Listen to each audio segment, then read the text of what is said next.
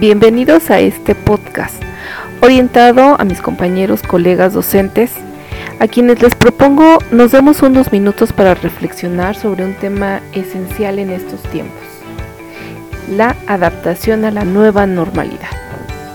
Si bien hemos sido bombardeados de llamados a fortalecer la situación emocional en nuestros alumnos, también es vital comprender cómo estos procesos de cambio implican que de alguna forma nuestras áreas de la vida se van a mover y por tanto es recomendable encontrar el balance en ello. Y es por eso que propongo que nos demos unos minutitos para poder reflexionar en torno a esto. Una herramienta útil en este proceso de análisis personal es una técnica eh, creada por Paul Meyer, la cual se llama la rueda de la vida. Esta es una técnica de autoanálisis de las diversas áreas que componen nuestra vida y nos va a ayudar porque nos va a ayudar a tomar conciencia acerca del momento vital en el que nos encontramos y los aspectos en los que debemos trabajar y mejorar para alcanzar una mayor satisfacción. El primer paso en esta técnica es eh, hacer una gráfica circular, ya que va a ser una visión de los aspectos que componen nuestra vida, así como el grado de satisfacción y equilibrio respecto a cada una de ellas. Cada persona define los ámbitos que cree que tiene eh, su vida. Pueden ser, por ejemplo, la familia, la pareja, los amigos, la diversión, el hogar, las finanzas, el trabajo, la salud, el desarrollo espiritual, el desarrollo profesional, entre, otros. Cada persona va determinando eh, cuáles son estas esferas que van a conformar su día a día. Una vez que ya ha tenido claro esto, va a identificar la importancia que le da a cada ámbito vital. Una vez que nosotros vamos identificando eso, ahora tenemos que darle un nivel de satisfacción a cada una de esos aspectos. ¿Por qué es importante hacer esto? Porque así vamos a poder ver de manera tanto parcial como global el nivel de satisfacción en el que nos encontramos respecto a las esferas que conforman nuestra vida. Si bien no todos estamos al 100% satisfechos con todas las áreas que, le integran, sí es importante que ante un proceso de cambio eh, mantengamos esta salud mental. ¿Cómo la vamos a fortalecer? Bueno, porque cuando nosotros tenemos algunas pérdidas o estamos demasiado desfavorecidos en alguno de los ámbitos de nuestra vida, lo que debemos hacer es apoyarnos de los otros, porque nos van, estas otras áreas nos van a ayudar a fortalecer la resiliencia que tengamos hacia todos estos procesos y toda, y toda esta situación de cambios que se nos van generando. Por decir un ejemplo, si estás pasando por una crisis financiera, seguramente pues toda esa área, la mejor el trabajo, eh, las finanzas, se van a ir hacia abajo, te vas a sentir pues en crisis, vas a estar deprimido, vas a estar incluso cansado.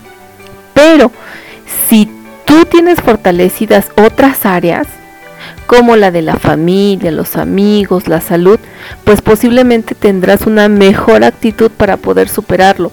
Y lo que sucede es que en cualquier crisis se ponderan las situaciones negativas y la visión oscura de nuestro mundo pues tiende a permear todo lo que nos rodea. Pero si nosotros tenemos esta visión clara de las cosas, si nosotros lo ponemos de, manera gráfica en un papel, es mucho más fácil que podamos quitarnos ese tipo de situaciones que nos están poniendo una, una venda en los ojos.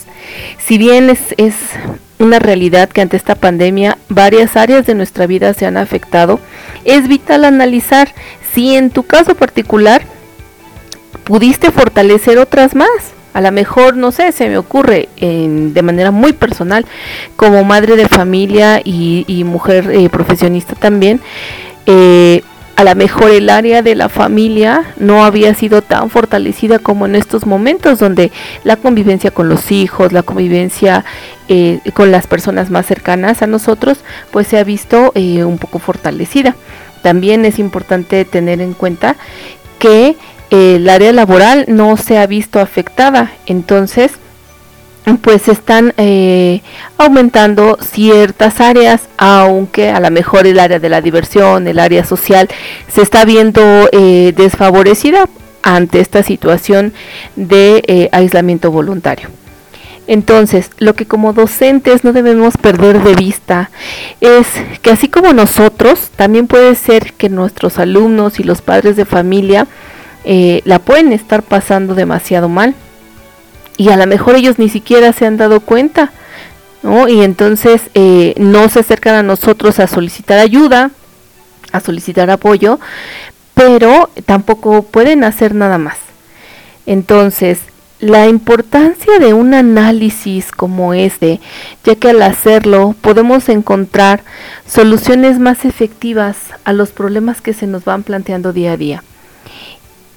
Sin embargo, yo creo que este es una buena oportunidad para darnos cuenta de que estos, estas crisis, estos procesos son continuos, son todo el tiempo. Y si nosotros estamos fortalecidos en esta parte emocional, con técnicas como esta, hay muchas otras, pero sí es importante que nosotros podamos acercarnos y conocer también esta parte.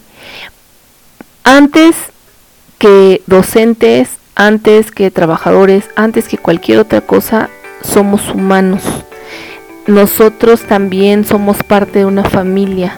Esa familia también es parte de esta sociedad, de este sistema. Entonces vamos a empezar desde nosotros a poner este granito de arena para tener una sociedad más sana, más fuerte y con una salud mental que permee todos los otros ámbitos de la vida. Esta es la propuesta que yo les dejo el día de hoy, compañeros docentes. Eh, este análisis, esta reflexión que nosotros podamos hacer, que no sea solo de un momento, sino que se nos haga un poco la costumbre de tener esta salud mental, primero por nosotros, después por nuestras familias y al final pues todo esto se verá reflejado en todos los demás entornos en los que nos desenvolvemos. Espero les haya sido de utilidad y me dé un gusto mucho gusto poder compartirlo con ustedes. Nos vemos pronto.